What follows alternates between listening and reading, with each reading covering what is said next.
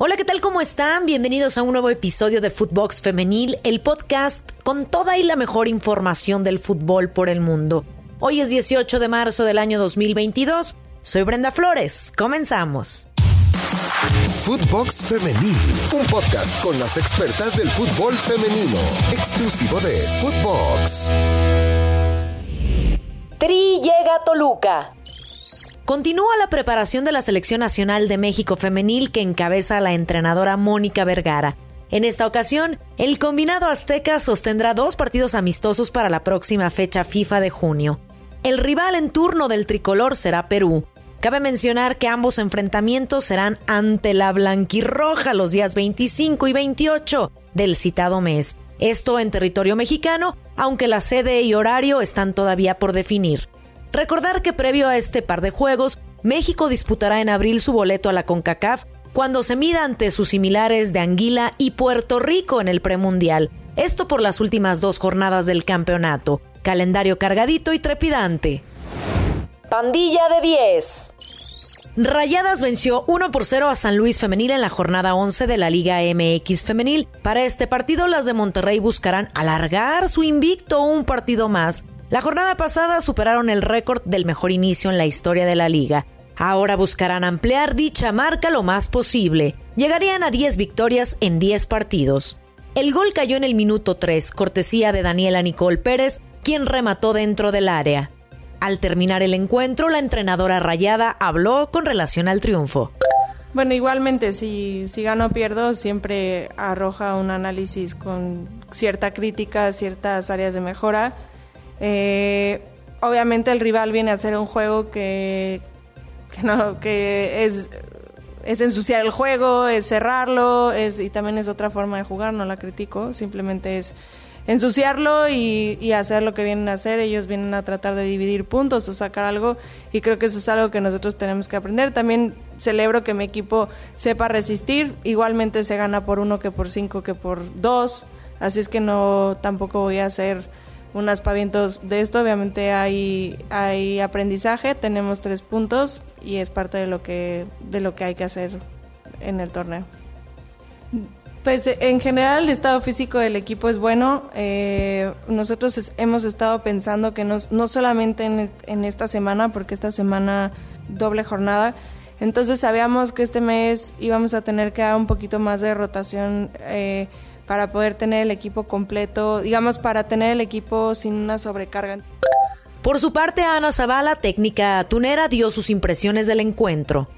Evidentemente queríamos ganar el partido, veníamos a eso, eh, sin embargo son circunstancias del mismo partido y pues bueno, el esfuerzo, nos quedamos con el esfuerzo de las jugadoras, de todas las chicas, que, que es lo más importante que nos llevamos ahora y a seguir ya preparando para el siguiente partido que se nos viene el próximo domingo, entonces listos para, para seguir en esto. El esfuerzo de cada una de las jugadoras eh, creo que es algo invaluable para nosotros, eh, seguir con esta sinergia del equipo que, que, ha traído estos partidos y creo que, que se nota dentro del campo, continuar con eso, seguir trabajando en lo táctico y, y bueno, en, ya en San Luis cuando lleguemos, pero igual seguir preparándonos para el siguiente partido que, que todavía nos queda mucho torneo por delante.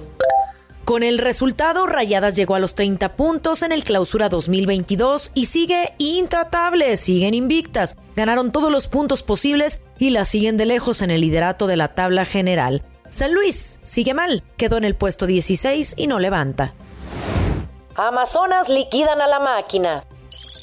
Tigres hizo valer su localía y sobre todo su hegemonía ante Cruz Azul. Las Amazonas Fini quitaron el encuentro dejando en ceros a la máquina de Roberto Pérez. A pesar de que en el inicio ambas escuadras generaron muy poco, las auriazules no lograron sacar las garras para demostrar por qué se mantienen dentro de los primeros lugares de la clasificación.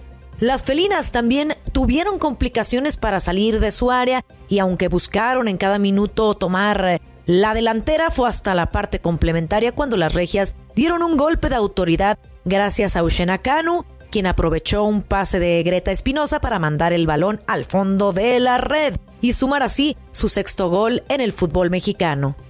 Al filo de la recta final, las dirigidas por Roberto Medina respondieron e hicieron vibrar el volcán tras las anotaciones de Fernanda Elizondo que puso el 2 por 0, mientras que Stephanie Mayor finiquitó el encuentro con un doblete. Al finalizar el encuentro, habló Roberto Medina, director técnico de Tigres.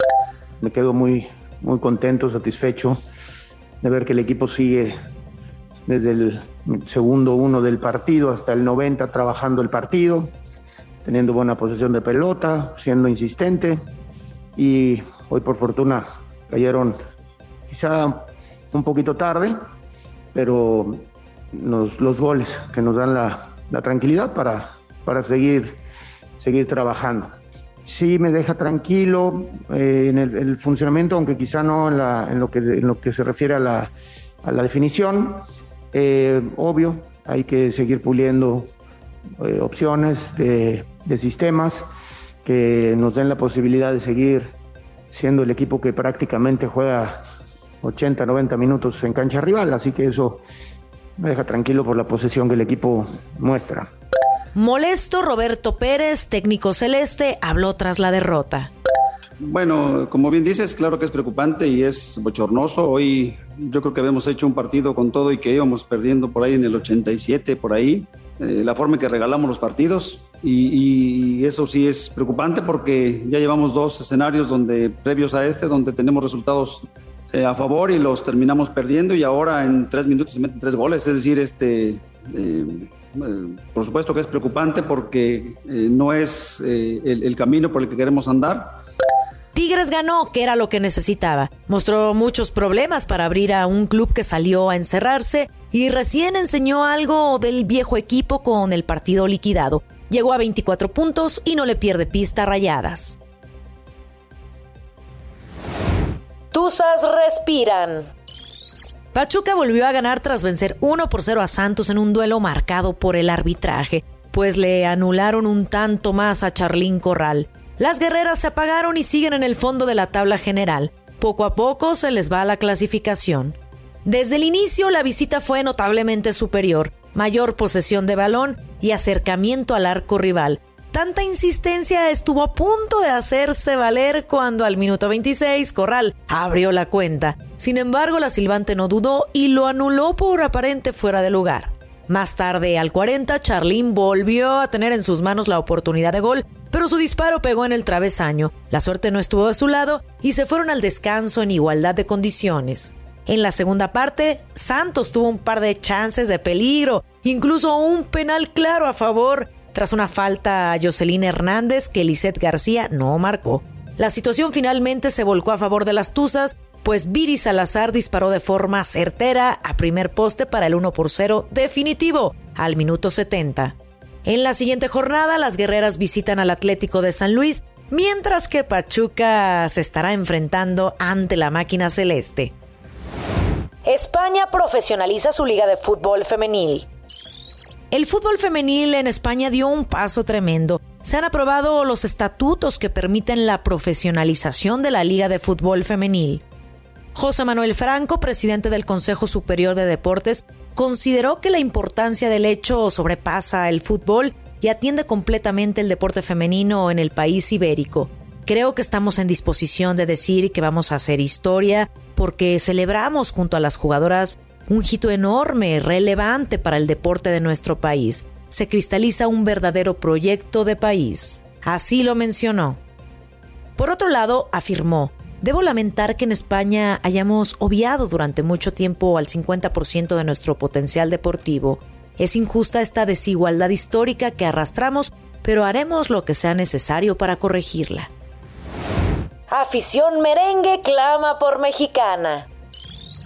El talento de la mexicana María Sánchez, exjugadora de Tigres, ya le dio la vuelta al mundo y ahora hay aficionadas al Real Madrid que la piden como fichaje para el club merengue. A sus 26 años, María Sánchez vive uno de los mejores momentos de su carrera futbolística. La jugadora ya fue campeona con Tigres Femenil en el Clausura 2021, tomando un rol fundamental en el equipo. Con ello, el Houston Dash se fijó en ella y pujó para ficharla a finales del 2021. Es indiscutible en la selección mexicana femenil y su popularidad crece y crece. Por este motivo, la futbolista dio de qué hablar en redes sociales. Ante la falta de resultados de las merengues en la Liga Iberdrola, las hinchas del equipo creen que María Sánchez podría ser una incorporación valiosa para el equipo. En el hipotético caso de fichar con el Real Madrid, se encontraría con su compatriota Kenty Robles. Ambas jugadoras ya han estado en la cancha juntas al mismo tiempo, esto con la selección mexicana femenil a cargo de Mónica Vergara. Por lo pronto, la mexicana María Sánchez ya dio de qué hablar con las aficionadas del Real Madrid. Sin embargo, tiene un contrato por cumplir con el Houston Dash. ¡Feliz cumpleaños, Mia Hamm!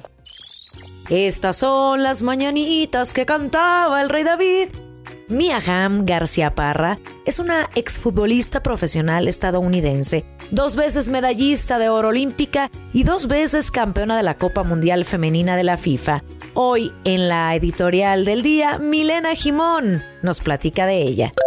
Hola, hola, aquí Milena Jimón y el día de hoy vamos a hacer algo particular porque no suelo hacer homenajes a las personas por su cumpleaños, pero se trata un poco más de una persona veraje. Se trata quizás de la jugadora que dio inicio a toda esta movida del fútbol profesional en el mundo, incluso en los Estados Unidos. Se trata de Mia Hamm, que llega a los 50 años y por eso he querido hacerle y brindarle un homenaje respecto a su cumpleaños, porque fue el rostro de la Asociación Femenina de Fútbol Unido, eh, la primera liga profesional del fútbol femenino en los Estados Unidos y ahí participaría en Washington Freedom desde el 2001 hasta 2003 pero a su vez fue una persona y una jugadora muy marcada por la presencia publicitaria. De hecho, llegó a ser una de las mejores atletas pagadas en los Estados Unidos. La marca deportiva Nike bautizó a uno de sus edificios corporativos con el nombre de esta gran futbolista estadounidense y además en el 2004 fue honrada por la FIFA junto a su colega Michelle Akers como una de las mejores eh, futbolistas vivas eh, más grandes de todos los tiempos. Esto incluye también a la rama masculina en esta FIFA 100 elaborada por el legendario también eh, Pelé en el marco del centésimo aniversario de la organización deportiva. Ese mismo año, además, ganó la medalla de oro en los Juegos Olímpicos de Atenas, siendo posteriormente la bandera del equipo olímpico en la ceremonia de clausura de ese evento. Eh, el día de hoy la podemos ver eh, siendo, por ejemplo, copropietaria de Los Ángeles Fútbol Club, donde está muy involucrada con este proyecto, que de hecho va a ser su debut en la temporada y en la liga el próximo 29 de abril. Y también la vemos como embajadora mundial del Fútbol Club Barcelona, además de que forma parte de la junta directiva del club de Roma en la serie a. Mantuvo el récord de más goles internacionales anotados hasta 2013. El récord después fue batido por Abby Wambach, su compañera de equipo, pero sin lugar a dudas su estancia con la selección nacional eh, fue una de las jugadoras más interesantes de ver. Cambió la manera, insisto, de ver el deporte del fútbol femenino. Ya podemos establecer una cifra de cuatro torneos de la Copa Mundial Femenina de la FIFA. De hecho, el torneo inaugural en 1991 en China fue ella parte de esa selección nacional y luego posteriormente en 1995 en Suecia participó en el 99 y en 2003 en los Estados Unidos termina cerrando sus participaciones con la selección nacional en Copas del Mundo, pero también participó en tres Juegos Olímpicos. En esto podemos hablar de Atlanta 1996, la primera vez que además aceptó al fútbol femenino como deporte olímpico, en el año 2000 en Sydney y en 2004 en Atenas. Así completó una carrera internacional, habiendo jugado 42 partidos y marcado 14 goles en estos 7 torneos internacionales. Así que bueno, queríamos hacerle y brindarle este homenaje a la primera mujer incluida en el Salón de la Fama del Fútbol Mundial. Se trata de Mia Hamm y estoy segura que si hubiese habido una, una participación del Balón de Oro en esa oportunidad, hubiese sido la primera mujer elegida por los jueces del Balón de Oro este pequeño recuento para aquellos que no están al tanto de lo que ha significado Mia Hamm para el fútbol femenino, eh, incluso antes de la era de jugadoras como Marta, la misma Christine Sinclair y otras jugadoras, Bridget Prince, eh, que pudieron ser importantísimas en el desarrollo del fútbol femenino en cada uno de sus países, hablando de Brasil, Canadá y Alemania respectivamente. Creo que Mia Hamm fue un ícono y, una persona que movió el fútbol eh, a nivel mundial, porque obviamente el foco estaba en Estados Unidos, en el favoritismo, en cómo se desarrolla el fútbol en ese país, sobre todo en la rama femenina, y creo que Mia Hamm le dio ese impacto publicitario que necesitaba para que las personas comenzaran a disfrutar y a ver además las transmisiones de televisión que fueron también muy importantes para mantener vivo el espíritu del fútbol femenino en ese país. Felices 50, mía. Eh, sin lugar a dudas, mi inspiración para jugar al fútbol, para reconocer que las chicas también lo pueden hacer y esperemos que sean muchísimos más. Y no olviden escucharnos en Spotify. Califícanos con 5 estrellas. Nos pueden seguir lunes, martes y viernes. Síganos en nuestras cuentas personales, arroba BrendaFlowersR, y pueden encontrar a Footbox en todas las redes sociales. Escríbanos. Soy Brenda Flores. Hasta la próxima. Footbox Femenil, podcast exclusivo de Footbox.